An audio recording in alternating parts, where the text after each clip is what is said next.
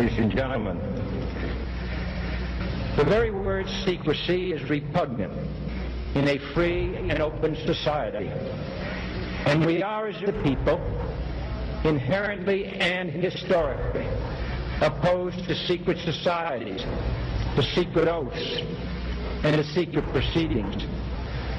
But we are opposed around the world by a monolithic and ruthless conspiracy that relies primarily on covert means for expanding its sphere of influence, on infiltration instead of invasion, on subversion instead of elections, on intimidation instead of free choice.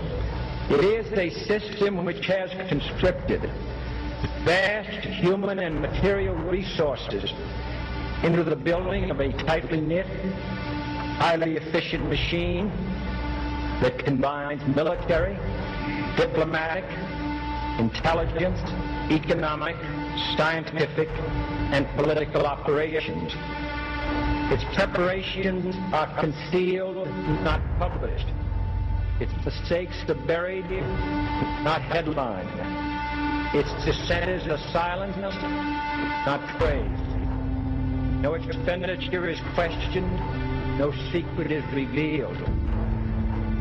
That is why the Athenian lawmaker Solon decreed it a crime for any citizen to shrink from controversy. I am asking your help in the tremendous task of informing and alerting the American people. Confident that with your help, man will be what he was born to be, free and independent.